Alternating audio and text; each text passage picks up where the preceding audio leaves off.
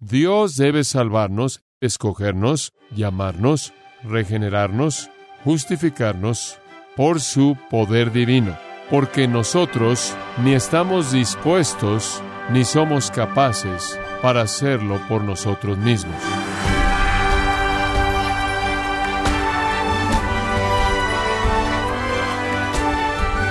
Queremos darle las gracias por acompañarnos en su programa Gracias a vosotros con el pastor John MacArthur. Muchas películas, libros, canciones y hasta discursos políticos hablan de la bondad inherente del ser humano.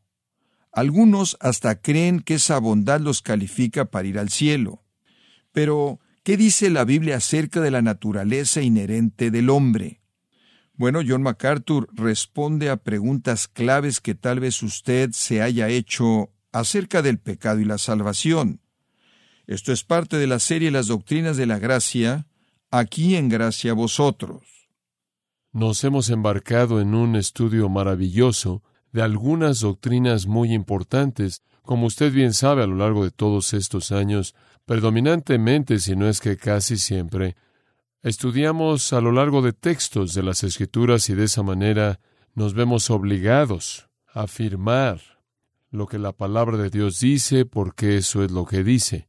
Y siempre existe, supongo, la acusación potencial de que cuando usted deja el flujo de la predicación expositiva y se embarca en un estudio temático o un estudio doctrinal, podría terminar inmerso en algo filosófico o podría terminar en algo racional o algo lógico y podría estar llegando a conclusiones que no estarían siendo fieles a las escrituras. Y entonces quiero afirmarle que todo lo que digo confío en que está frente a sus ojos y es extraído de las escrituras y quiero alentarlo, como los veranos nobles, a que usted mismo haga algo de trabajo y escudriñe las escrituras para que vea si estas cosas son así, Ciertamente no le quiero traer una teología racional, aunque no es irracional. No quiero traerle un enfoque filosófico a la teología. No quiero seguir el camino de la razón humana para concluir las cosas que concluimos. Quiero traerle lo que la palabra de Dios tiene que decir. Y la palabra de Dios habla de estos asuntos doctrinales que son tan, tan importantes. Simplemente a manera de repaso breve, comenzamos viendo la doctrina de la perseverancia de los santos o la preservación de los santos. Eso quiere decir que si usted es salvo, siempre tendrá la esperanza de vida eterna. Usted nunca puede dejar de ser salvo. Usted no puede perder su salvación porque Él es poderoso para guardarnos sin caída y presentarnos delante de su gloria con gran alegría. Así es como Judas termina. Y entonces hablamos de esta doctrina de la seguridad o preservación o perseverancia. Y al final dijimos que somos preservados al final porque somos elegidos desde el principio para ese propósito. Y eso nos llevó a la doctrina de la elección divina, la doctrina de la predestinación, que Dios determinó desde antes de la fundación del mundo a quién salvaría, a quién llevaría la gloria, por lo tanto, a quien Él llama, Él justifica, a quien Él justifica, Él glorifica, y entonces la gran doctrina de la preservación está conectada con la doctrina de la elección o la predestinación. Y lo llevamos a los pasajes importantes de las Escrituras que enseñan la doctrina de la elección y se los presentamos como se presentan en la palabra de Dios. Y habiendo entendido esa doctrina, aquellos de ustedes que han estado con nosotros, va a descubrirla en todos lados y o la va a aceptar en donde la encuentra, o va a pasar el resto de su vida luchando con ella cuando salta de la página. Ahora, cualquier explicación de la doctrina de la predestinación o la doctrina de la elección soberana divina, o por así decirlo, de la salvación soberana como una obra de Dios, está basada en otra doctrina, en otra doctrina. Dios debe salvarnos, Él debe escogernos, llamarnos, regenerarnos, justificarnos por su poder divino, porque nosotros ni estamos dispuestos ni somos capaces para hacerlo por nosotros mismos. Y esto nos lleva a lo que voy a llamar la doctrina de la incapacidad absoluta. Ahora, para comenzar con este estudio, quiero que abra su Nuevo Testamento a Juan 11. Y esto nos va a proveer, creo yo, una buena analogía para iniciar nuestra explicación. Juan 11 es un capítulo notable para todos los que entienden la Biblia, porque registra la resurrección de uno de los amigos más íntimos de Jesús, un hombre llamado Lázaro, quien tenía un par de hermanas llamadas María y Marta, y en cuyo hogar Jesús pasó tiempo. Eran creyentes en él y amigos. Conforme abre el capítulo 11 de Juan, Lázaro, quien vivía en Betania, a unos tres kilómetros al este de Jerusalén, en la parte de atrás del Monte de los Olivos, Lázaro se enfermó. De hecho, el versículo 2 dice que estaba enfermo.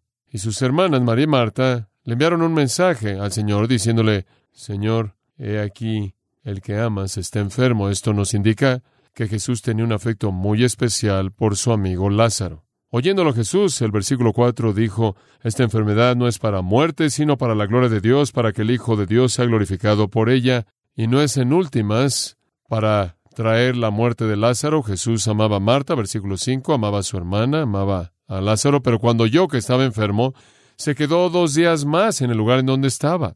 Él no respondió y finalmente, como usted recordará, él fue. Y cuando él llegó, más tarde de lo que María y Marta esperaban, el versículo 17 dice que halló que hacía ya cuatro días que Lázaro estaba en el sepulcro. Y muchos de los judíos, versículo 19, habían venido a Marta y a María para consolarlas por su hermano. Esta era una especie de costumbre comunitaria que sucedía cuando había una muerte. Todo el mundo los rodeaba y lloraba, trataba de consolarlas. Y en el versículo 21, María dijo a Jesús, Señor, si hubieses estado aquí, mi hermano no habría muerto. Marta condena a Jesús. Ella tenía mucha confianza en su poder para sanar y aparentemente nada de confianza en su poder para resucitar.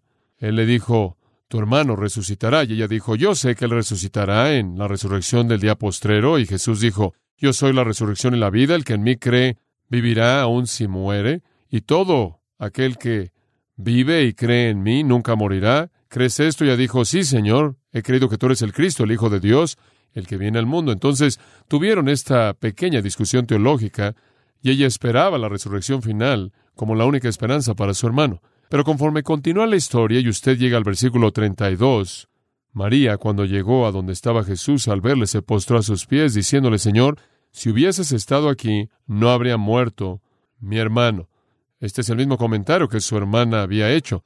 Jesús entonces, al verla llorando y a los judíos que la acompañaban también llorando, se estremeció en espíritu y se conmovió y dijo, ¿Dónde le pusisteis? Le dijeron, Señor, ven y ve. Jesús lloró. Dijeron entonces los judíos, mirad cómo le amaba, y algunos de ellos dijeron, ¿no podía éste que abrió los ojos al ciego haber hecho también que Lázaro no muriera?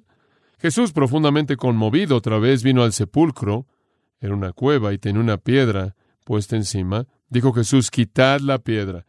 Marta, la hermana del que había muerto, le dijo, Señor, yede ya, porque es de cuatro días. Jesús le dijo, ¿No te he dicho que si crees verás la gloria de Dios? Entonces quitaron la piedra.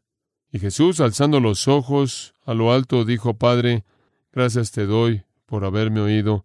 Yo sabía que siempre me oyes, pero lo dije por causa de la multitud que está alrededor para que crean que tú me has enviado. Y después, versículo 43, muy interesante. Y habiendo dicho esto, clamó a gran voz, Lázaro, ven fuera. Ahora, lo que me parece interesante aquí es que Jesús le dio un mandato a un hombre muerto. Yo he estado en muchos funerales. He visto a muchas personas muertas. Nunca le he pedido a ninguna de ellas que haga algo, ni tampoco alguien más lo ha hecho. Especialmente lo que nunca le diría a un hombre muerto sería Bill, sal. Digo, no desperdiciarías palabras, te verías insensato, necio. Los hombres muertos no pueden oír. Los hombres muertos no pueden pensar, los hombres muertos no pueden responder, porque están muertos y muertos significa la incapacidad absoluta de hacer algo en respuesta a cualquier estímulo. No hay voluntad, no hay poder para pensar o actuar. Pero, observe el versículo 44, y el que había muerto salió. Lázaro hizo exactamente lo que Jesús le pidió. Sorprendente. Él debió en cierta manera salir tropezándose porque estaban atadas las manos y los pies con vendas y el rostro envuelto en un sudario. Jesús les dijo, desatadle y dejadle ir. Los hombres muertos no pueden responder, los hombres muertos no pueden obedecer mandatos. Él no podía, pero lo hizo. Él hizo lo que era imposible. ¿Cómo? ¿Cómo es posible que un hombre muerto haga lo que Jesús le dijo que hiciera? Todos conocemos la respuesta. Porque Cristo le dio la capacidad de hacerlo. Si Cristo no le hubiera dado la vida, no podría haber obedecido. Y eso es lo que se encuentra en las palabras anteriores de Jesús, en los versículos 25 y 26. Yo soy la resurrección y la vida. Y el milagro sorprendente de mandarle un hombre que no puede responder y después darle el poder de responder es análogo a la salvación. El Evangelio le manda a hombres muertos que resuciten, a hombres muertos que crean, a hombres muertos que entiendan, a hombres muertos que se arrepientan. El Evangelio manda a personas muertas a hacer lo que francamente no pueden hacer. Ahora de ahí quiero que vaya Efesios capítulo 2 y aquí vemos la profundidad de este problema. Efesios capítulo 2. Esta no es una descripción de Lázaro, esta es una descripción de toda persona. Efesios 2.1, y Él os dio vida a vosotros cuando estabais muertos estabais muertos en vuestros delitos y pecados. En esa condición, en los cuales anduvisteis en otro tiempo siguiendo la corriente de este mundo, conforme al príncipe de la potestad del aire, Satanás, el espíritu que ahora opera en los hijos de desobediencia, entre los cuales también todos nosotros, incluyéndose Pablo, Vivimos en otro tiempo en los deseos de nuestra carne, haciendo la voluntad de la carne y de los pensamientos, y éramos por naturaleza hijos de ira, lo mismo que los demás. Todos estábamos muertos. ¿Muertos a qué? Muertos a Dios, muertos a la realidad espiritual, muertos a la verdad. El problema básico del hombre no es una falta de autoestima, no es que él está fuera de armonía con su ambiente, no es que está fuera de sintonía con su creador, no es que necesita hacer unos cuantos ajustes para que en cierta manera Dios esté en su frecuencia. El problema del hombre es que está absolutamente muerto y él es incapaz de relacionarse con Dios en absoluto, la persona de Dios, la verdad de Dios o los mandatos de Dios. El pecado mata. La paga del pecado es qué? Muerte. Ahora esto es reiterado en muchos lugares en la Biblia que no solo somos ignorantes, que no solo somos ciegos, que no solo somos débiles e impotentes, sino que simplemente estamos totalmente muertos. A uno de los discípulos potenciales en Mateo 8, se le acercó Jesús, quien le pidió que lo siguiera. Y él dijo en Mateo 8, 21, Señor, déjame primero que vaya y entierre a mi padre. ¿Sabe lo que Jesús le dijo? Sígueme y deja que los muertos entierren a sus muertos. Deja que los que están espiritualmente muertos sepulten a los que están físicamente muertos. Entonces ahí Jesús llama a aquellos que están afuera de su reino muertos. Pablo en 1 Timoteo 5:6 dice, pero la que se entrega a los placeres viviendo está muerta. El que está muerto no tiene capacidad en absoluto para responder a Dios. Él es un sirviente de Satanás, motivado por los deseos de su carne, las cosas que salen de su corazón son malos pensamientos, homicidios, adulterios, fornicaciones, robos, falsos testimonios, calumnias, como Mateo capítulo 15 indica y otros lugares de las Escrituras. Ahora, no estoy diciendo que los pecadores no pueden hacer algún bien humano, pueden ser filántropos, pueden ser amables, pueden ayudar a la gente, pueden ser misericordiosos, pero no pueden hacer ningún bien espiritual. No pueden hacer nada que agrada a Dios, porque nadie puede hacer algo que agrade a Dios a menos de que sea hecho para la gloria de Él, y no puede ser hecho para su gloria a menos de que sea hecho en el nombre de su Hijo. Entonces, mientras que hay bien humano, es un bien muerto. No tiene absolutamente nada que ver con Dios. En Lucas 6:33 dice, si hacéis bien a los que hacen bien a vosotros, ¿qué crédito es para vosotros? Aún los pecadores hacen lo mismo. Entonces aún las palabras de Jesús ahí admiten que la gente hacen bien, pero es bien humano y en un sentido es un bien malo. Bien en el sentido humano, malo en el sentido de que no tiene un motivo puro y no contribuye a la relación de uno con Dios. Nada acerca de ello le agrada a él. Creo que esa idea es presentada en Lucas 11:13 en las palabras y si vosotros, siendo malos, sabéis cómo dar buenas dádivas a vuestros hijos, aunque ustedes son malos, hacen cosas buenas a sus hijos. Eso es instintivo en el crear hijos, pero no es un bien que en ninguna manera satisface a Dios. Inclusive Los nativos de la isla de Malta en Hechos 28 mostraron una bondad excesiva hacia Pablo. Hay un tipo de bondad pagana y bondad pagana, y nunca negaríamos eso, pero no tiene relación con Dios. No cuenta para nada en absoluto. Ahora, de regreso a Efesios 2, el pecador está tan muerto que todo aquello en lo que él está involucrado puede ser resumido como ser del mundo, del diablo y de la carne. Él no puede hacer nada absolutamente afuera de eso. Entonces, cuando usted llega al versículo 4, si usted va a empezar a hablar de la salvación, no comienza en el versículo 4 y dice, no obstante, un día ustedes volvieron en sí. Dice, pero Dios, que es rico en misericordia, por su gran amor con que nos amó, aun estando nosotros muertos en pecados, nos dio que vida. Lo hizo, nos dio vida. Juntamente con Cristo, por gracia sois salvos, y juntamente con Él nos resucitó. Dice usted, sí, pero tuvimos que creer. Claro, versículo 8, porque por gracia sois salvos por medio de la fe, y esto, esa fe, no de vosotros, es don de Dios, es regalo de Dios, como puede ver, inclusive la fe tiene que serle dada a los muertos. Observe segundo de Pedro 1, 1. Hicimos un comentario breve acerca de esto en esta mañana. Segundo de Pedro 1, 1. Simón Pedro, siervo y apóstol de Jesucristo. Escucha esto. Simón Pedro, siervo y apóstol de Jesucristo, aquellos que han recibido una fe igual que la nuestra.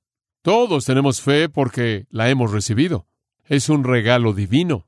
Filipenses 1, versículo 29. Filipenses 1, 29. Muy claro.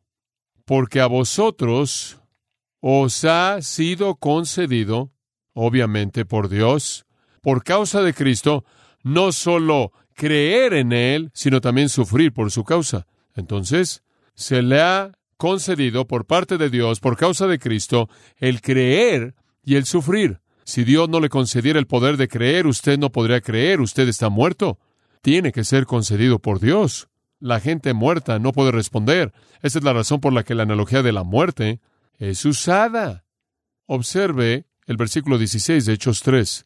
Aquí usted tiene a Pedro y a Juan curando a este hombre cojo. Y en el versículo 16 dice, y por la fe en su nombre, Hechos 3:16, y por la fe en su nombre, a este que vosotros veis y conocéis, le ha confirmado su nombre, y la fe que es por él ha dado a éste esta completa sanidad en presencia de todos vosotros. El hombre tuvo la fe para creer en Cristo y tuvo que venir a través de Cristo. Piénselo en estas palabras. Filipenses 1:6. Estando persuadido de esto, que el que comenzó en vosotros la buena obra, eso es muy importante, ¿quién comenzó la buena obra? Dios. ¿Quién la inició? Dios. La perfeccionará hasta el día de Jesucristo. Él la comenzó, Él la cumplirá. 1 Corintios capítulo 1, versículo 30. Dice en el versículo 29, a fin de que nadie se jacte en su presencia. ¿Por qué? Versículo 30. Mas por Él estáis vosotros en Cristo Jesús. Por Él estáis vosotros en Cristo Jesús. Esa es la razón por la que el versículo 31 dice, el que se gloría, gloríese en el Señor. Los hombres muertos no obedecen, los hombres muertos no responden, los hombres muertos no resucitan, los hombres muertos no hacen nada, no pueden. Y nosotros, debido al pecado, estamos espiritualmente muertos. De regreso a la carta de Pablo a los Efesios en el capítulo 4, versículo 18, describe esto con estas palabras. Los gentiles, versículo 17, andan en la vanidad de su mente, teniendo el entendimiento entenebrecido, excluidos de la vida de Dios. Esa es otra manera de decirlo. Vivos físicamente, muertos espiritualmente, excluidos de la vida de Dios. Colosenses 2.13 contribuye a esto. Y cuando vosotros estabais muertos en vuestras transgresiones y en la incircuncisión de vuestra carne, Él os dio vida. Muertos en transgresiones, Los estudiantes del griego llamarían a eso un locativo de esfera. Ustedes viven en la esfera de la muerte, ustedes viven en la esfera de la muerte, carentes de todo sentido espiritual, dominados por su carne, la cual está incircuncidada o no limpiada. Y en esa condición, Él os dio vida. Eso es exactamente lo que Efesios 2 dice. Ahora, esta condición de estar espiritualmente muertos no fue la manera en la que los humanos salieron de Dios. Cuando Dios hizo a Adán y Eva, estaban vivos espiritualmente, tenían comunión con Dios, caminaban y hablaban con Él al fresco del día. De manera natural obedecían a Dios, amaban a Dios de manera natural, hacían la voluntad de Dios de manera natural, pero Dios les dio una prohibición, que no comieran del árbol del conocimiento del bien y del mal, y dijo, en el día que coman van a morir, y en el día en el que comieron, murieron espiritualmente, de pronto fueron aislados de Dios, se perdieron en el jardín, se cubrieron a sí mismos, se escondieron de Dios, espiritualmente muertos. Y claro, eso causó que la raza humana entera naciera muerta. Ese es el punto de Pablo en Romanos 5. Romanos 5, 12, Pablo dice, porque así como por un hombre el pecado entró en el mundo y la muerte por el pecado, así la muerte se esparció a todos los hombres. Y más adelante él dice, así como en Adán todos mueren. La raza humana entera nace muerta debido al pecado de Adán. Pablo está tratando de explicarle a sus lectores cómo la muerte de un hombre, Cristo, podía afectar a tantos en términos salvadores o en términos salvíficos. Y la manera en la que él explica cómo la muerte de una persona podría tener un efecto tan grande es mostrar cómo el pecado de una persona tuvo un efecto tan enorme en la raza humana entera. Y entonces Pablo dice, el pecado entró en el mundo por un hombre, y la muerte vino por el pecado, la muerte se esparció a todos los hombres, y la historia registra el registro de esa muerte. Primera Corintios 15, 22, así como en Adán todos mueren. Dios hizo al hombre recto y Dios hizo al hombre vivo, pero la humanidad entera está muerta en delitos y pecados. Dios viene y le manda a los pecadores a arrepentirse, les manda a creer en su Hijo, amar a su Hijo, a confesar a su Hijo, a someterse a su Hijo. Y usted hace la pregunta, ¿puede una raza entera de Lázaros responder? Esta es la pregunta contundente que yace detrás de la doctrina de la elección. Si los pecadores son dejados a sí mismos a creer, ¿por qué poder lo hacen? Si usted va a decir, no creo en la elección divina, yo creo que todos dependen de sí mismos allá afuera, todo mundo toma su propia decisión, Dios solo ve y ve lo que usted va a hacer, pero depende de usted hacerlo. Entonces la pregunta es, ¿por qué poder puede el hombre muerto resucitar. ¿Por qué poder? Si Dios no los hace estar dispuestos, si Dios no los hace capaces, ¿de dónde viene el poder y de dónde viene la voluntad? Aquellos que niegan la doctrina de la elección divina, aquellos que niegan la doctrina de la salvación divina como un acto de Dios, tienen que creer que hay algo en el hombre dejado a sí mismo que lo capacita para volverse alguien que tiene la disposición y puede llegar a vivir. ¿Es eso lo que la Biblia enseña? La Biblia no describe nuestra condición como una discapacidad, la describe como muerte, y todo mundo sabe que la muerte significa una incapacidad para responder. Quizás un poco más de repaso nos va a ayudar a entender este punto. De regreso Juan 1 por un minuto. Juan capítulo 1.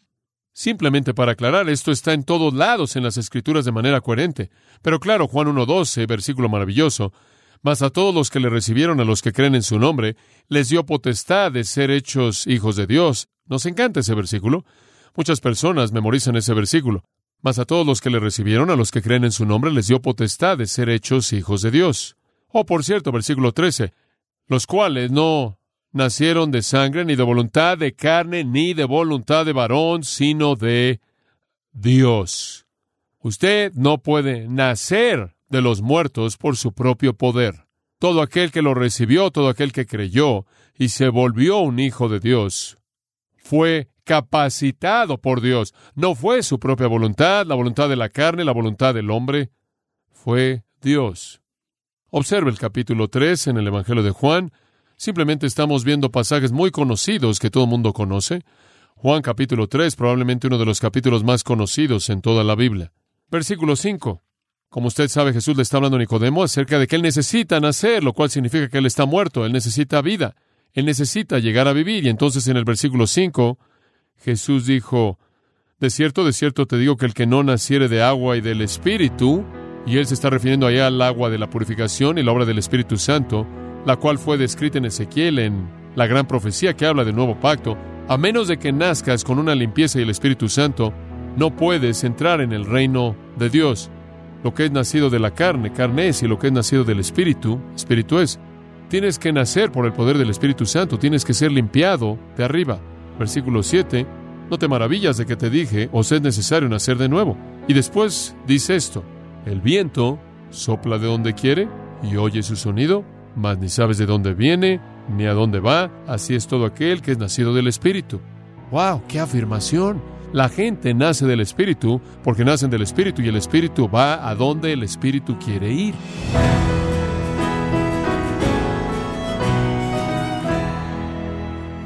John MacArthur nos enseñó acerca de la naturaleza pecaminosa del hombre desde su nacimiento y la poderosa obra de Dios en la salvación del mismo. Parte de la serie Las Doctrinas de la Gracia, en gracia a vosotros. Y quiero recordarle, estimado oyente, que tenemos a su disposición el libro La verdad sobre la gracia, donde John MacArthur nos enseña que la gracia es la base de la interacción de la humanidad con Dios, y nos ayuda a no fracasar y mantenernos en comunión con Él. Puede adquirirlo en nuestra página en gracia.org o en su librería cristiana más cercana. Y también quiero comentarle que puede descargar todos los sermones de esta serie Las Doctrinas de la Gracia, así como todos aquellos que he escuchado en días, semanas o meses anteriores, en gracia.org. Si tiene alguna pregunta o desea conocer más de nuestro ministerio, como son todos los libros del pastor John MacArthur en español o los sermones en CD que también usted puede adquirir, escríbanos y por favor mencione la estación de radio por medio de la cual usted nos escucha en gracia a vosotros. Es importante conocer no solo el país y ciudad de donde usted nos escucha, sino también la radio.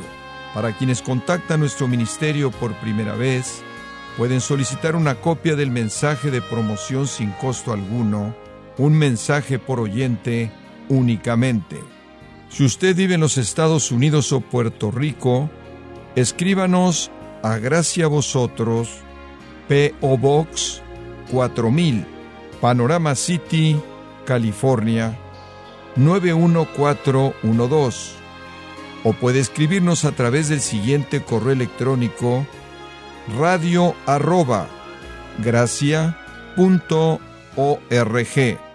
En nombre del pastor John MacArthur, nuestra coordinadora de estaciones Marilina Caruli y del personal, le damos las gracias invitándole para que nos acompañe en la próxima edición para continuar desatando la verdad de Dios un versículo a la vez, aquí en Gracia a Vosotros.